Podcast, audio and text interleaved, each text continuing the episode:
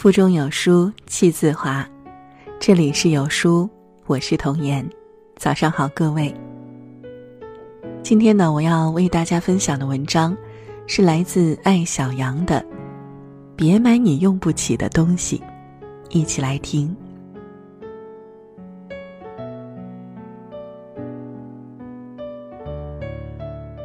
那天过地铁安检时。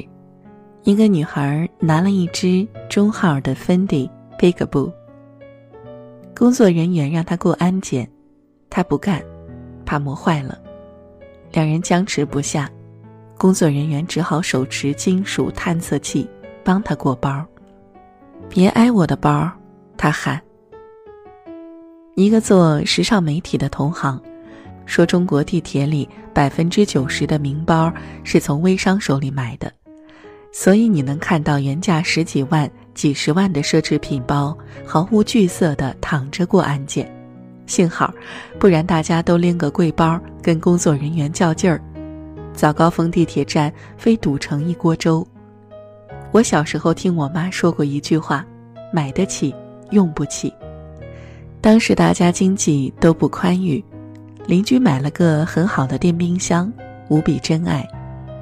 平时不舍得往里面放太多东西，家人外出哪怕只有两三天，也要把冰箱清空断电，少量东西暂时寄放在我家冰箱里。结果他家的冰箱外表还是崭新，就坏掉了。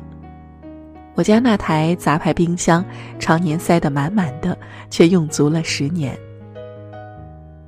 母亲感叹：“东西买了就是用的。”不要买那些你舍不得用的东西，你不舍得就是用不起。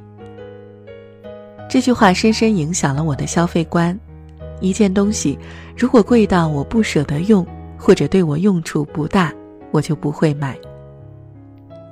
我人生的第一个奢侈品包是 GUCCI 大号人造革字母包，包的容量很大，自重很轻。又延续了欧美大牌包没有分层的设计习惯，经常被我塞满书、手账本、钱包、化妆包、卡包、钥匙包等。有一次在公交上遇到小偷，在我包里摸了半天，都没有摸到我的手机跟钱包。我一直觉得这个包买的特别值，它百搭耐用，像我这样狠狠地磨了好几年，做完保养看上去还有八成新。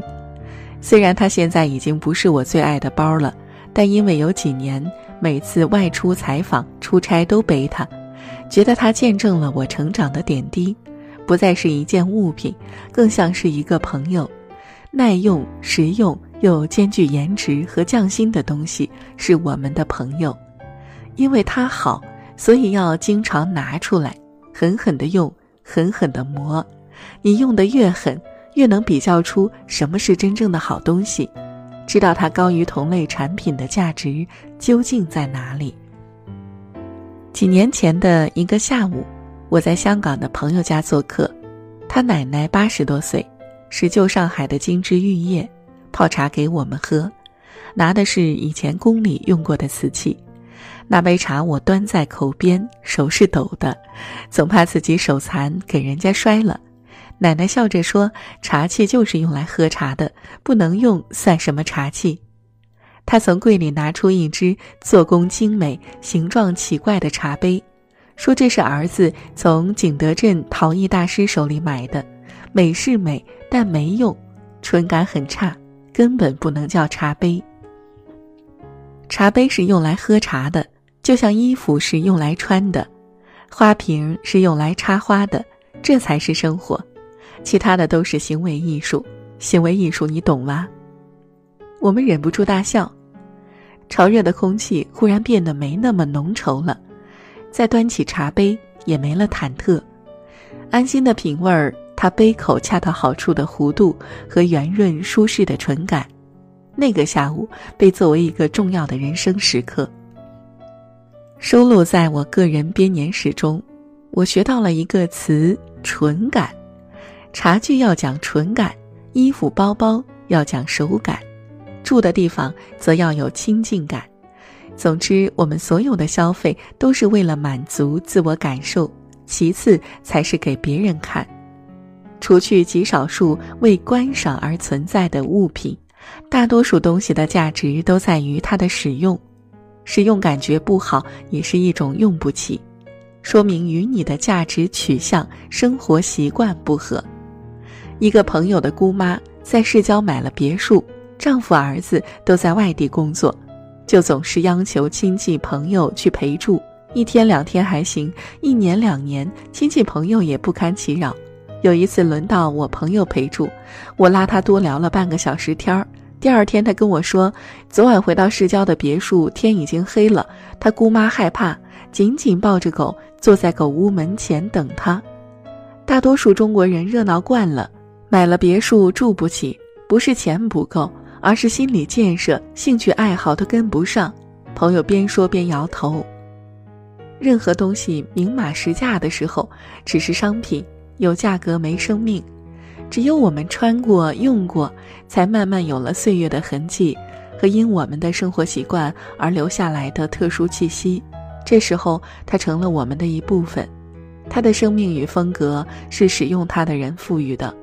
大到房子，小到发卡，都要问问自己：我会轻松而愉悦地使用它吗？它可以陪伴我三年，还是五年？有它陪伴的这段时光，我的人生会有怎样好的变化？当你的周围充满了自己喜欢并且狠狠使用的东西，就像拥有许多好朋友的人生，条理分明，不怕孤单。我看过张爱玲遗物展，无论手稿还是衣服，都打理得认认真真，一丝不苟。最引人注目的是那几顶假发，乌黑的卷发。款式相似，却有细微的区别，这很张爱玲。她的晚年，在别人眼里是孤清寂寞，但只要你看了她那些衣服、假发、泳镜，你就明白，世间的幸福并非只有儿孙绕膝这一种，还有一种幸福叫你与喜欢的一切在一起。有人说他凉薄，他只是不那么喜欢人罢了。凉薄的人不会有那些热气腾腾的印花裙和游泳镜，最真实的他，都写在他用过的物品上。你是什么样的人，你用过的东西最清楚。在不断的使用中，一件物品越来越像我们自己。你为物品负责的最好办法是好好去使用。当你以这样的态度挑选，你的眼界自然高了。不容易冲动消费，也不容易被潮流左右。有一天，你活成了自己，与那些你精挑细选、狠狠使用的东西一起，组成了一个富饶、美好、参差多态的星球。